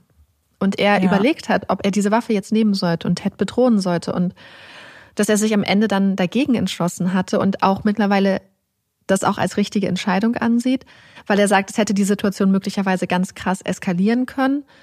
Ja. Und er meint auch, was wäre mit meinen Schülern passiert, wenn sie gesehen hätten, zum Beispiel, wie ich einen anderen Menschen erschieße vor ihnen. Ja. Hm. Ja, und da waren einfach so viele beeindruckende Momente, wo Menschen auch einfach total mutig waren. Und einer der Menschen, der natürlich in dem Fall total mutig waren, ist Robin Smith. Dadurch, dass ich mich jetzt so ein bisschen auf die Perspektive, die Rob hatte oder die er wahrnehmen konnte, beschränkt habe, ähm, habe ich noch gar nicht erzählt, was Robin Smith tatsächlich gemacht hat. Er war ja derjenige, der dann einfach am Morgen verschwunden war und der gefehlt hatte. Und wo sein kleiner Bruder David ja auch nicht so wirklich mit der Sprache raus wollte, was denn da passiert ist. Und die Situation ist eigentlich total interessant, denn als Ted Robin Smith und sein kleiner Bruder David sag ich mal, gefangen nehmen wollte, hatte Robins kleiner Bruder David, der erst 17 Jahre war und nur zufällig überhaupt in dem Truck saß, weil er war eigentlich auf Familienbesuch da und hat sich dann spontan entschlossen, mit seinem großen Bruder quasi eine Runde zu drehen. Und David ist zuerst weggelaufen. Und dann hat Ted gesagt, so wenn du wegläufst, dann erschieße ich dich. Und dann war es Robin, der seinen kleinen Bruder quasi zurückgerufen hatte. Mhm. Und Robin war dann aber auch die Person, die die ganze Zeit dann überlegt hatte, wie kann ich uns hier wieder rausholen? Wie kann ich uns alle retten? Und der die ganze Zeit überlegt hat und dann auch einen Plan gefasst hat. Und David hatte dann versucht, ihm das auszureden. Hatte total Angst gehabt, dass sein großer Bruder sich und auch alle anderen in Gefahr bringen könnte, dass das Ganze nicht klappen würde. Und hat versucht, ihm das auszureden. Aber Robin Smith hat halt einfach einen total guten Plan tatsächlich gefasst. Ähm, die Männer waren zwischendurch nämlich pinkeln. Und dafür hat Ted sie nach und nach von der Kette losgemacht. Und als er die Kette wieder angelegt hat bei Robin Smith, hat er diese Elemente oder diese Glieder der Kette so gedreht, dass es enger wirkte, als es war. Weißt du, du hast die, die haben ja so ein ja. längeres Teil und er hat quasi die teilweise so gemacht, dass sie mit den kürzeren Teilen verbunden waren. Also es ist total schwer zu erklären, aber ich, wer, wer so eine Kette vor Augen hat, kann sich das vielleicht vorstellen, so dass es quasi fest war und wirkte, aber als er die Teile wieder in die richtige Länge gedreht hat, hatte er so viel Spielraum, dass er sich befreien konnte. Und dann mhm. saß er einfach stundenlang da, hat so getan, als ob er noch gefesselt wäre und hat darauf gewartet und gehofft, dass Ted irgendwann einschlafen würde. Und vor allem, dass der Wind so laut sein würde, dass er so ein bisschen sich so verstecken konnte unter diesem Geräusch und hat dann tatsächlich irgendwann seine Chance ergriffen und ist barfuß dann durch dieses Camp gelaufen bis zur nächsten, ja, bis zu diesem Weg und ist dann die nächsten zehn Kilometer gelaufen, zu Fuß gelaufen, ohne Pause, ohne anzuhalten bis zum nächsten Haus. Und das Haus, an das er gekommen ist, war so ein einsam stehendes Haus. Und dort hat er an die Tür geklopft und wollte, dass die Leute die Polizei rufen und hat zu dem Mann gesagt, Ruf, rufen Sie die Polizei. Das Problem war, dass das aber Menschen waren, die gerade erst nach Australien gezogen waren, sodass der Vater der Familie gar kein Englisch verstanden hat, wirklich. Er hat das Wort Polizei verstanden und wollte auf keinen Fall die Polizei rufen. Robin konnte ihm halt auch nicht erklären, warum er die Polizei rufen sollte, bis dann die Tochter des Mannes kam, die gut Englisch konnte und die das dann für ihren Vater übersetzen konnte, so dass sie dann Hilfe rufen konnte. Und Robin hatte eigentlich geplant, sich dann zurück zum Camp zu stehen und so zu tun, als wäre nichts mhm. gewesen, damit sie dann darauf warten können, dass quasi die Polizei kommt. Und das hat er dann aber nicht geschafft, weil Ted vorher ja aufgewacht ist. Aber durch Robin waren dann natürlich die, die Polizei alarmiert, wusste, wo der Entführer und die Entführten sind, wie die Situation ist, wie viele Leute involviert sind, mit welchem Auto sie unterwegs waren und hatten quasi alle wichtigen Informationen, die sie am Ende gebraucht haben, auch um Ted Eastwood dann festzunehmen. Und das fand ich unglaublich beeindruckend. Und Rob ja, Hunter sagt auch. auch, dass die alle so beeindruckt waren, auch von dieser Selbstlosigkeit, sich da aufzumachen, ja. ähm, das so lange abzuwarten, so klug abzuwägen und alles aufs Spiel zu setzen. Weil wenn Ted gemerkt hätte, dass Robin entkommt, hätte er ihn wahrscheinlich erschossen. Oder ziemlich sicher ja. sogar. Das ist eher, ich will gar nicht so, man kann sich gar nicht vorstellen, mit was für einer Anspannung du wahrscheinlich auch diesen Weg antrittst. Mhm. Gerade die ersten paar Meter, wo eben ja auch Geräusche eine Sache spielen können. Wer weiß, wie tief er schläft und so. Und das ist so beeindruckend. Und dann stell dir vor, du wartest dann so die ganze Zeit und, und du mhm. weißt ja nicht mhm. mal, ob es funktionieren wird. Ja, ja, na klar. Das oh. ist, dass er dann auch zurückgehen wollte, ist auch, also mhm. ich verstehe es total, weil es natürlich im Idealfall ja. Sieht es so aus, als ob nichts passiert wäre. Aber auch krass, ne? Also, dass mhm. du dann mhm. wieder zurückgehst, dich wieder in Gefahr begibst und einfach hoffst, dass es am Ende gut ausgeht. Ja, absolut. Er hat auch später gesagt, dass er wirklich richtig dolle Angst vor Ted und er in der ganzen Situation mhm. hatte und dass er sicher war, dass Ted ähm, auf jeden Fall fähig zum Töten war. Mhm. Und ich glaube, das ist nämlich so eine Sache, weil auch so wie Rob das Ganze beschreibt, durch die Sachen, die Ted sagt und auch durch viele der kleinen Handlungen, die er vornimmt, wirkt er ja, er ist halt ein sehr vielschichtiger Charakter offensichtlich. Ja. Dass auf der einen Seite er als maskierter Eindringling, der einfach eine Schule entführen möchte, der aber auch immer wieder in kleinen Momenten so eine Menschlichkeit zeigt. Zum Beispiel, wo er dann Rob das Erbrochene vom Gesicht wischt. Mhm. Und so, wo er den Kindern sagt, ja, okay, ich hole euch eure Schulbücher. Wo er ähm, scheinbar trotzdem irgendwie noch, er hat auch zum Beispiel Decken und so für seine Gefangenen und so organisiert. Das heißt, er hat in vielen Momenten zeigt er so eine Art von Fürsorge in Anführungsstrichen. Ähm, dann auf der anderen Seite diese komplette Losgelöstheit von der Realität in dem, was er gefordert hat, in dem, wie er vorgeht. Ja, voll. Das Ganze aber gepaart irgendwie mit doch einem sehr methodischen Vorgehen. Und er hatte sich selbst so Sachen wie, ich nehme das Telefon jetzt auseinander, aber setze den das wieder zusammen, damit man es sieht. Oder ich pack da jetzt ein Schild hin. Ich habe das jetzt alles vorbereitet. Ähm, er hat halt einfach in vielen Situationen ist er sehr, sehr klug vorgegangen und hat es ja auch schon geschafft, sieben Erwachsene auch in seiner Gewalt zu halten. Mhm. Irgendwie. Und dann halt diese absurden Vorschläge, wo man denkt, inwiefern ist dieser Mann überhaupt noch in der Realität verfu fußt er überhaupt noch, also steht er überhaupt noch auf dem Boden der Realität, den scheint er halt komplett verlassen zu haben. Und das dann auch noch mit dieser Aussage von allen, dass sie wirklich dazu ausgehen, dass er auf jeden Fall auch zum Töten bereit und fähig gewesen wäre. Weil ich finde, das gerät so ein bisschen manchmal auch in den Hintergrund fast, dass diese Option wirklich ganz, ganz real bestand. Ja, voll.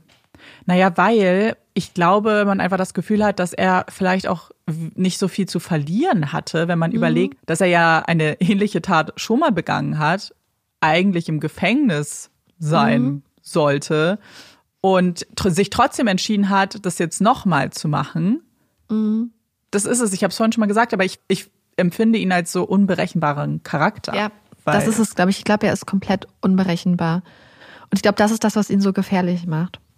Ja, ja, komplett. Edwin Ted Eastwood musste sich natürlich dann vor Gericht für seine Taten verantworten und hat am 7. November 1977 dann vor Gericht auf schuldig plädiert. Es gab 25 Anklagepunkte, darunter 16 Fälle von Entführung. Dann ging es wow. um die Diebstahle der Autos. Dann gibt es noch den quasi Widerstand gegen die Staatsgewalt mit Waffengewalt.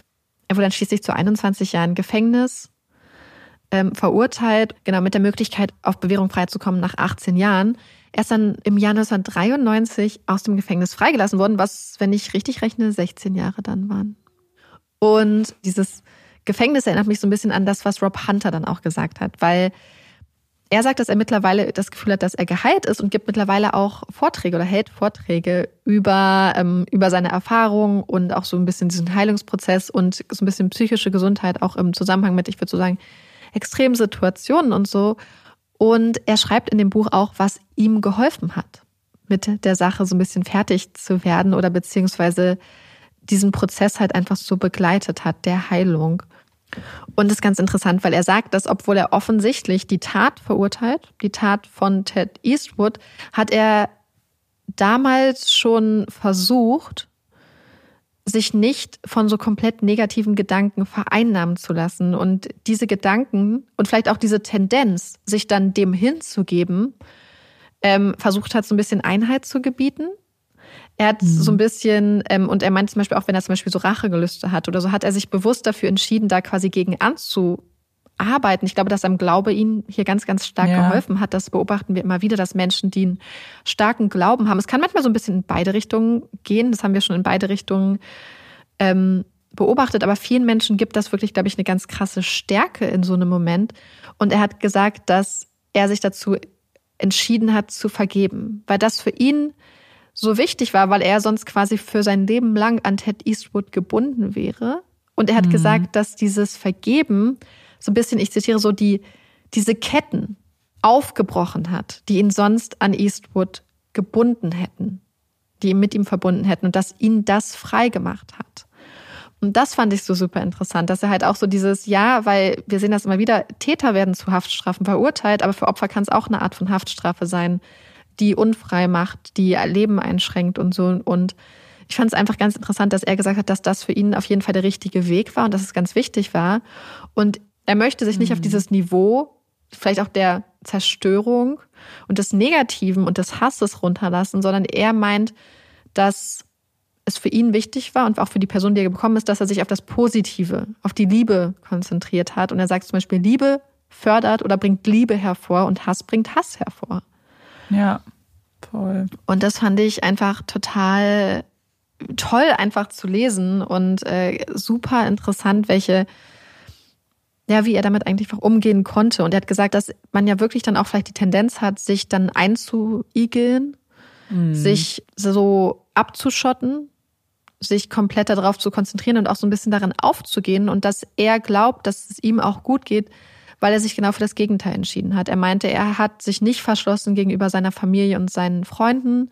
Er hat weiter zum Beispiel Sport gemacht, ähm, an Sportveranstaltungen teilgenommen, ist weiter zur Kirche gegangen und hat einfach versucht, diesem möglichen Tendenz, die man hat und die vielleicht er auch gehabt hätte, etwas Positives entgegenzusetzen. Und das ist halt auch so ein Prozess und das war auch eine bewusste Entscheidung für ihn. Das ist, das ist, glaube ich, auch so das Wichtige, dass er das überhaupt entscheiden konnte und sich dafür dann entschieden hat und da dann wirklich aktiv dran gearbeitet hat. Ja.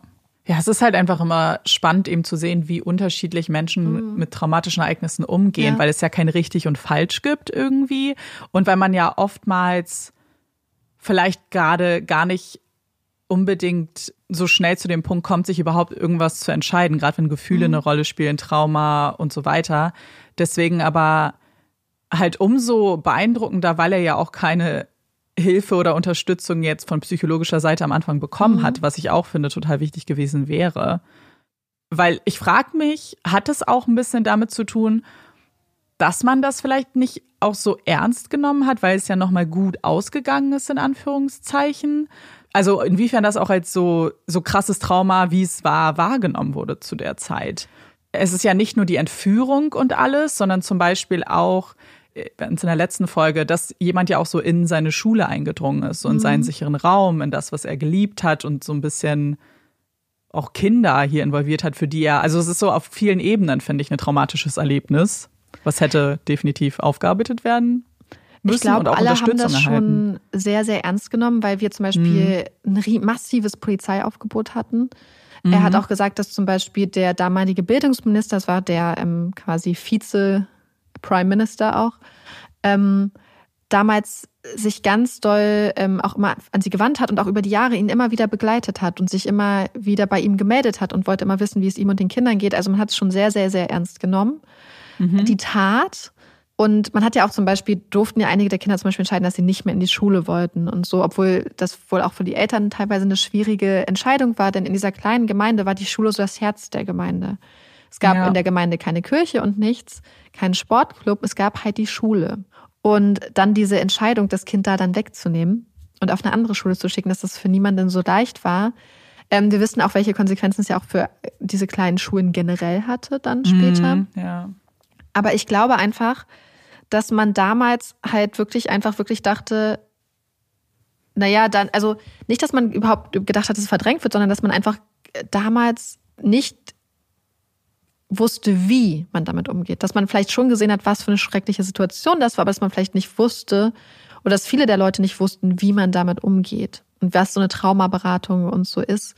Ja. Was ich noch gedacht habe, was, glaube ich, ihm auch ganz stark geholfen hat, ist so ein bisschen meine Einschätzung, dass er aus einer unglaublich liebevollen, unterstützenden Familie kam wo seine Eltern vielleicht den Gedanken hatten, hey, je schneller man darüber hinwegkommt, desto besser, aber die trotzdem erkannt haben, dass es eine Sache ist. Und er einfach ganz viele Freunde und Familie und eine Kirche hatte, die ihn aufgefangen haben und ihm Unterstützung geboten haben, weil wir wissen, dass das bei ganz vielen Menschen, die sowas durchleben, auch nicht ist. Mhm. Dass da mhm. niemand ist, der sie auffängt, dass da niemand ist, der sie der ein Auge auf sie hat und der sich um sie kümmert zum Beispiel. Oder selbst wenn da Leute sind, wo es dann vielleicht ähm, nicht so diese Art von vielleicht Geborgenheit hat? Ja, super wichtig. Ich kann mich nur wiederholen, was für ein krasser Fall. Ich bin auf jeden Fall froh, dass du ihn mit uns geteilt hast, dass Rob seine Geschichte auch so teilt, mhm. weil man ganz viel, glaube ich, da auch mitnehmen kann. Und es wahnsinnig berührend ist, glaube ich, diese ganzen Dynamiken und diese kleinen Geschichten, auch mhm. die Frauen mit den Kindern zum Beispiel, also ja, diese ganzen kleinen, so dieser Zusammenhalt und äh, ja, ich glaube, das macht dann den Fall irgendwie auch so besonders. Was ich total beeindruckend fand, auch weil es eine Sache ist, mit der wir uns ja öfter mal zusammen auch befassen, jetzt einfach im Podcast, ist, was solche Extremsituationen an Menschlichkeit und mhm. auch so hervorbringen können. Weil ich hatte das Gefühl, obwohl hier alle in so einer absoluten Ausnahmesituation waren, wirkt es doch auf mich, so wie er es geschildert hat, immer wie so eine total krasse Kooperation zwischen allen Beteiligten und dass alle ja. Beteiligten wirklich das Ziel hatten, den Kindern soll es gut gehen. Weil zum Beispiel auch als diese krasse Verfolgungsjagd war, hat ja, ich glaube, Joy gesagt, ähm, dass er anhalten soll und zumindest die Kinder rauslassen soll. Und dass die ganze mhm. Zeit bei allem, was sie gemacht haben, immer der Gedanke war, geht's den Kindern gut? Wir, wir müssen kooperieren und Kelly McGonigal ist ja eine Autorin auch, die viel schreibt so zu ähm, Menschen und auch extreme Situationen. Und von ihr habe ich jetzt gerade auch äh, ja vor einiger Zeit ein Buch gehört und hat ja auch zum Beispiel The Upside von of Stress von ihr gehört. Und das passt total rein zu dem, was sie sagt, nämlich was es in Menschen auch hervorbringt und was wozu Menschen auch fähig sind an, an positiver Kooperation. Dass nämlich solche krassen Situationen zu Solidarität auch führen können und zu so einem ganz krassen Bonding, zu so einer ganz krassen Zusammengehörigkeit irgendwie. Und, ja. und halt eben nicht zu Egoismus und zu der Stärkere setzt sich durch, sondern dass auch ganz oft das Gegen, genau das Gegenteil passiert irgendwie. Ja, dass man Rücksicht nimmt auch aufeinander und mhm. so. Ja. Voll schön. Damit wir nach diesem Fall aber ein kleines bisschen aufatmen können, kommt hier unsere Puppy Break. Yay! Wir haben ja letzte Folge schon über Babytiere geredet, und zwar Babygeparden. Ich habe andere Babytiere in den Fokus der heutigen Puppy Break gestellt. Und zwar Babyelefanten. Ich finde Babyelefanten super niedlich. Ich finde alle Babytiere super niedlich, muss ich kurz sagen. Aber ich habe etwas gelesen, was ich einfach total, total cute fand. Ich glaube, was viele über Babyelefanten wissen, ist, dass sie nach der Geburt innerhalb von 20 Minuten schon stehen können und eine Stunde nach der Geburt auch schon laufen können, was natürlich damit zu tun hat, dass sie, dass das so ein Überlebensding ist, damit sie mit der Herde mithalten können. Finde ich aber total krass. Aber ein Fakt, von dem ich noch nicht gehört habe und ihn aber super niedlich fand, ist, dass Babyelefanten an ihren Rüsseln nuckeln, genau wie wir Menschen das so an Daumen machen zur Beruhigung. Ja. Und ich habe so ein Foto gesehen davon. Und ich bin sicher, ihr kennt auch diese ganzen Videos, wo kleine Babyelefanten so ganz doll mit ihren Rüsseln spielen und so, weil ich glaube, die noch nicht so dieses Bewusstsein irgendwie so dafür haben. Und es ist einfach so, so süß. Und das wollte ich mit euch teilen. Ja, es ist, ich, ich liebe sowieso Elefanten irgendwie. Ich auch. Ich habe auch ganz viele andere Elefanten-Facts noch gefunden, aber das spare ich mir dann vielleicht nochmal auf. Und heute sind Baby-Elefanten im Fokus, nächstes Mal dann erwachsene Elefanten. Hast du eine Empfehlung für uns? Ja, willst du anfangen? Ja, kann ich, kann ich machen. Äh, ich möchte nämlich ein Buch empfehlen und möchte das auch unbedingt jetzt machen, bevor nämlich die Serie rauskommt. Und zwar geht es um Daisy Jones and the Six von Taylor Jenkins Read. Kommt nämlich, wie gesagt, bald die Serie raus. Und ich fand dieses Buch so, so, so cool. Deswegen würde ich auch jedem ans Herz legen, das vielleicht zu lesen, bevor die Serie noch rauskommt, wenn man das schafft und kann. Da geht es um eine fiktive Band.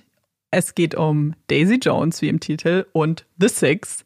Und es geht um die Geschichte, wie diese Band zusammengefunden hat und wie diese Band sich getrennt hat. Das ist nämlich ein ganz großes Mysterium und wird zum allerersten Mal in einer Art Doku aufgeklärt. Und diese Doku ist dieses Buch. Also es besteht nur aus so Interviews und Aussagen der Beteiligten, als ob man sich eben eine Doku anguckt und die Menschen dann sozusagen ihren Werdegang erzählen bis zu dem Punkt, an dem sie sich dann am Ende getrennt haben. Und es liest sich wahnsinnig schnell. Und was ich an diesem Buch eigentlich so großartig fand, sind die Charaktere, wie die Charaktere geschrieben und beschrieben sind. Ich habe selten ein Buch gelesen, in dem jede Frau einfach total toll ist und, und man mit jeder total gerne befreundet wäre. Und ich habe mir jetzt auch die Trailer angeguckt für die Serie und ich bin sehr, sehr gespannt. Ich freue mich total drauf. Ich bin ein bisschen besorgt möchte ich sagen. Und ich weiß, dass es vielen auch so ging, die das Buch gelesen haben und jetzt den Trailer gesehen haben. Ein bestimmter Charakter, ich sag nicht wer, kommt in den Trailern nicht ganz so gut weg. Und ich habe ein bisschen Angst, dass die Serie das dann vielleicht nicht so gut darstellt, wie das Buch es getan hat. Und das wäre ganz, ganz, ganz, ganz schade.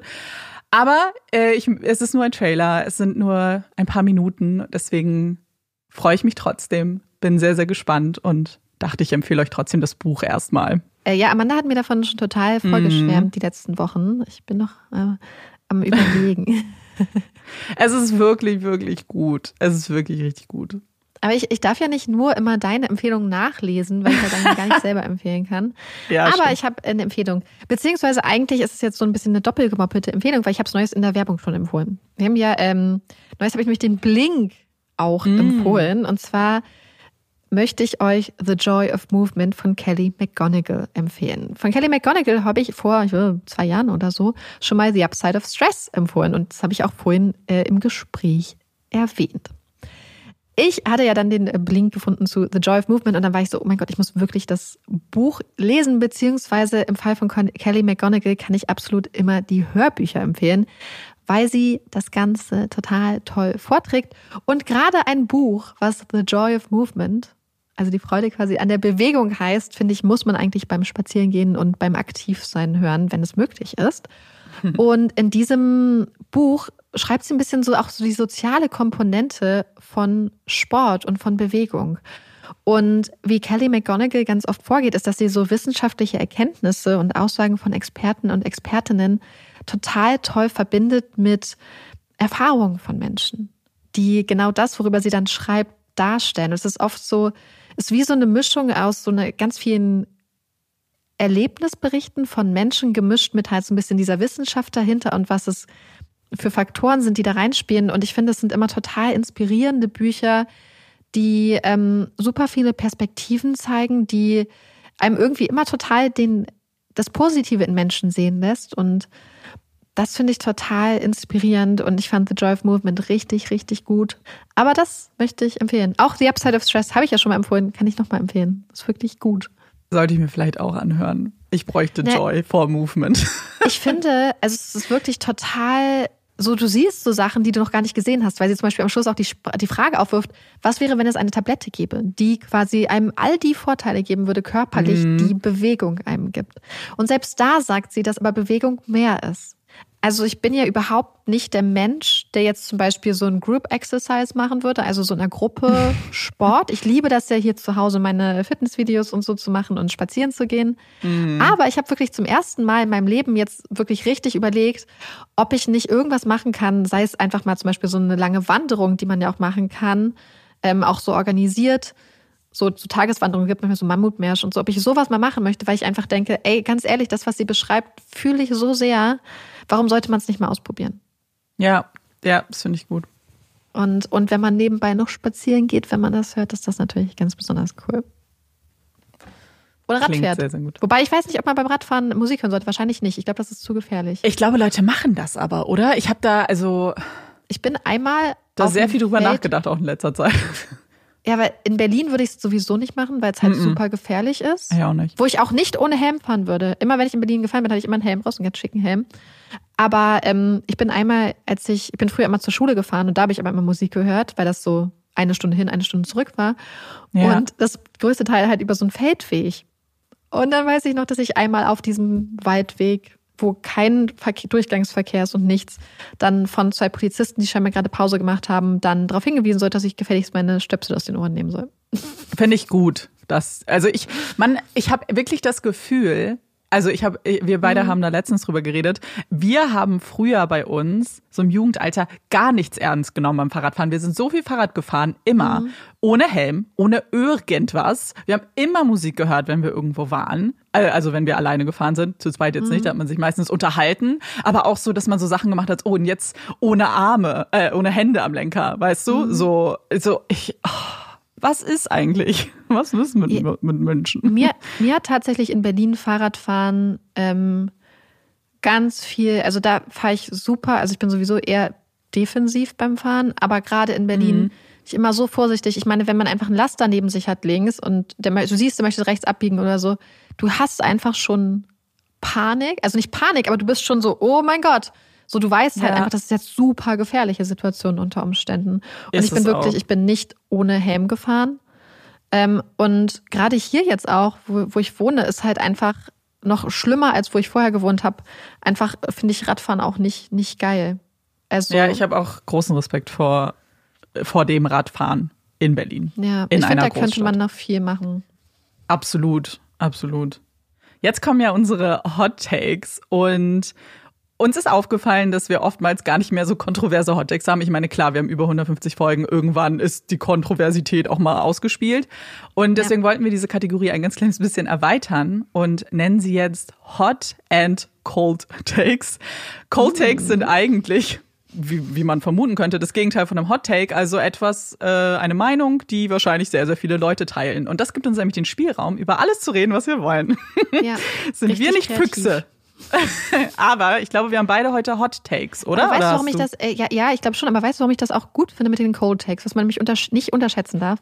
Ich Ja. habe das Gefühl, manchmal gibt es Sachen, wo man Cold Take ist, also der Mehrheitsmeinung angehört, wo man aber lieber vielleicht Mindermeinung wäre. Ja, stimmt. So zum Beispiel, ich persönlich würde nicht gern Bungee jumpen. Ich glaube, dass das für die meisten Leute auch so zutrifft. Ich wäre aber gerne Mm. eine Person, die Bungee jumpen total cool findet. Ja, stimmt.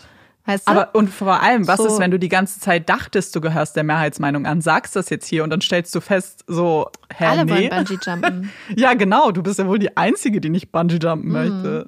Das könnte, das könnte ein spannendes Experiment werden, was jetzt ja, hier passiert. So, hast du, also du hast einen Hot Take. Ich habe einen Hot Take. Also ich doch, ich bin ziemlich sicher, dass es ein Hot Take ist. Ich weiß auch, dass ich das schon mal irgendwann in Folgen oder Empfehlungen angesprochen habe, aber glaube ich noch nicht als Hot Take selbst. Und zwar habe ich gestern durch TikTok gescrollt, wie ich es immer tue, und ähm, habe dann so einen dann so ein Video gesehen, wo Leute ihre Buch-No-Gos teilen sollten. Aber man kann Ja. das auch anwenden auf Serien, Filme und so weiter. Und ein No-Go, was jemand gesagt hat, weiß ich, dass das bei vielen Ja. so ist, aber ich das gar nicht so schlimm finde. Und zwar offene Enden. Ich habe kein Problem mit offenen Enden in Filmen, Büchern, Serien und so weiter. Außer, und das möchte ich kurz spezifizieren, es muss ein geplantes offenes Ende sein. Ich meine nicht, wenn eine Serie abgesetzt wird und auf einmal gibt es keinen Sinn mehr. Oder wenn es kein wirkliches Ende ist. Wenn man auf einmal das Gefühl hat, man hat ein zweites, man will unbedingt Platz für ein zweites Buch halten und dann gibt es das zweite Buch aber nicht. Ich meine wirklich so offene Enden und über die stolper ich in letzter Zeit öfter in Büchern, die ich lese, weil ganz oft dann die Geschichte abgehandelt wird und dann gibt es so einen letzten Satz, der dann doch noch mal Raum lässt für irgendwas. Und ich bin dann voll gerne, also ich spekuliere dann voll gerne und ich erfinde dann mein eigenes Ende auch manchmal. Und ich mag das eigentlich sogar ganz gerne. So, ich muss nicht alles wissen am Ende des Buches oder der Serie oder des Films.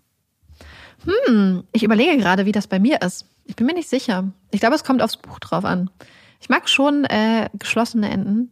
Ist das das Gegenteil? Ja. Ich mag das schon sehr gerne. Aber manchmal findet man die auch nicht gut. Ja. Aber ich, ähm, mh, ich, kann, ich kann mich nicht entscheiden. Ich glaube, es kommt total drauf an, weil ich glaube, manchmal ist halt so ein offenes Ende eigentlich auch ganz cool, Ja.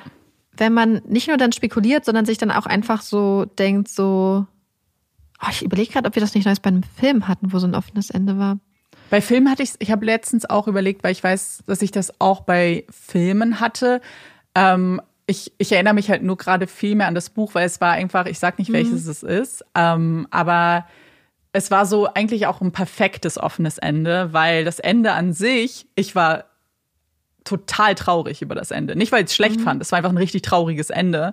Und dann gab es so einen letzten, wirklich so nur einen kleinen Satz, der theoretisch die ganze Geschichte jetzt wieder aufmacht und das ganze Ende umwirft. Aber dieser Satz Ja, hat, hat mir so Hoffnung gegeben und dann weiß Aber ich, mal, okay, war das ein reicht mir. Fortsetzungsroman? Nein, Okay. ist fertig. Ich habe das gegoogelt danach auch, weil ich hätte tatsächlich die Fortsetzung auch gelesen, aber die Aut- Autorin, jetzt habe ich ein bisschen verraten, aber es gibt viele Autorinnen, ähm, hat geschrieben, es wird keine Fortsetzung geben und dass das halt Mhm. bewusst so ein bisschen ist, damit die Leser und Leserinnen dann selbst sich so ein bisschen ihre Meinung bilden können, was dann doch passiert. Und ich fand es eigentlich dann doch ganz gut. Mhm. Ja, gerade zufrieden in so einem damit. Fall, wo es sonst sad wäre, finde ich es gut, wenn man so ein bisschen Hoffnung rein. Ja, ja, ja, ja, wirklich. Ich auch. Bin gespannt, was ihr dazu sagt. Und ich habe jetzt einen Hot Take, beziehungsweise möglicherweise auch einen Cold Take von jemandem aus unserer Community. Uns hat nämlich ein ganz lieber Hörer irgendwann letzten Jahres geschrieben, dass er nicht bügelt. Und dass das sein Hot Take ist. Und ich habe jetzt gerade, oh, ich re- rege mich auf, manchmal vergesse ich Screenshots zu machen. Ich habe jetzt gerade, äh, bin ich das durchgegangen. Ich bin das Neueste schon mal durchgegangen, deswegen haben wir den Hot Take neulich nicht gebracht, weil ich es nicht gefunden habe. Ähm, habe es immer noch nicht gefunden. Äh, der Hörer weiß hoffentlich, äh, dass er angesprochen ist. Vielen Dank dafür, weil ich bügel auch nicht, nichts, gar nicht. Ich auch nicht. Aber ich kenne Leute, wie zum Beispiel meine Mama, die alles bügeln. Ja, ich kenne auch Leute und ich hatte auch eine, eine ehemalige Arbeitskollegin, die auch alles gebügelt hat. Wobei schon, also deswegen eigentlich müssten wir zu der Frage definitiv eine Abstimmung machen, weil ich habe immer das Gefühl, die meisten bügeln nicht, Aber das ist halt natürlich in meiner Bubble, so in meinen, in, in den, so bei den So eine Leuten. vielleicht- Generationsfrage vielleicht. Ne? ja, genau. Und Leuten in meinem Alter. Und da war sie immer, die Kollegin, eine totale Ausnahme. Weil wir alle waren so, hä? Irgendwie, sie meinte nur so, oh, heute ist Bügeltag. Und wir so, was ist Bügeltag? So, ähm, deswegen, ich glaube, da, das würde mich mal richtig interessieren, so von allen Leuten, die uns zuhören, wie viele bügeln und wie viele bügeln nicht. Ja. Habt ihr dann, also ich habe, wir, wir haben aber noch ein Bügeleisen, also wir haben keinen Bügel. Ja, ich auch. Ja, ja, ja. Aber weil ich ja auch in Jobs leider, ach, das war so schlimm. Ich hatte mal einen Job in einem Hotel, Schrägstrich Apartmenthaus, wo ich halt immer ähm, so eine Bluse tragen musste. Die musste ich immer Mm. bügeln. Und so ein Kleid. Und das musste gebügelt werden. Aber das war auch das letzte Mal. Seitdem habe ich nichts mehr gebügelt. Aber ich habe auch wenig Kleidung, die man bügeln müsste. Ich auch. Aber Wobei, die, die, ich frage mich, ob sich dann Leute, die bügeln, mich dann angucken Was? und sagen, äh, ja doch, man sieht, dass du nicht bügelst und dass das gebügelt werden sollte. weißt du, manchmal denkt man ja so, man sieht Mann, voll not, okay ist so. aus. Und dann guckt jemand das an und denkt so, Ja. ja. nein. Ich rede mir das immer schön, ehrlich gesagt, muss ich sagen. Ah, so ein paar kleine Falten. Das Ding ist, ja, ich hasse wirklich Wird Blusen. doch beim Tragen besser, ne? Ja, ja, ja. Wobei bei manchen Blusen geht's halt wirklich gar nicht. Also das ist richtig schlimm. Aber das meine, Aber das so meine Konsequenz daraus Blusen, ist, ne? Nicht mal. Ehrlich gesagt, so ich habe wirklich richtig viele so bunte und Ja. die kann ich alle ehrlich gesagt nicht tragen. Das ist richtig dumm, weil ich die halt nicht bügel. Und dann ist es mir das aber morgens irgendwie dann zu anstrengend, Mhm. wenn ich mich fertig mache. Oh, jetzt bügel ich vorher noch mal. Ja. Bin dann schon ein bisschen doof. Vielleicht müsste ich dann doch Mhm. einen Tag mich mal hinsetzen und wenigstens die paar Busen, Blusen bügeln. Blum, blum, blum. Ja, ich, ähm, nee, also ich, ich habe, also die, lustigerweise, die Blusen, die ich habe, sind aus so einem nicht knitternden Stoff. Ja, ist vielleicht besser. Ja. Oh, Schreibt uns bitte, ob ihr bügelt. Das Ja. möchte ich, ich möchte unbedingt wissen, ob es ein Hot oder Cold Take ist. Mm, Und ich auch. Vielleicht sollten wir auch eine Abstimmung machen nach Alter, ob das damit reinführt, ja. spielt.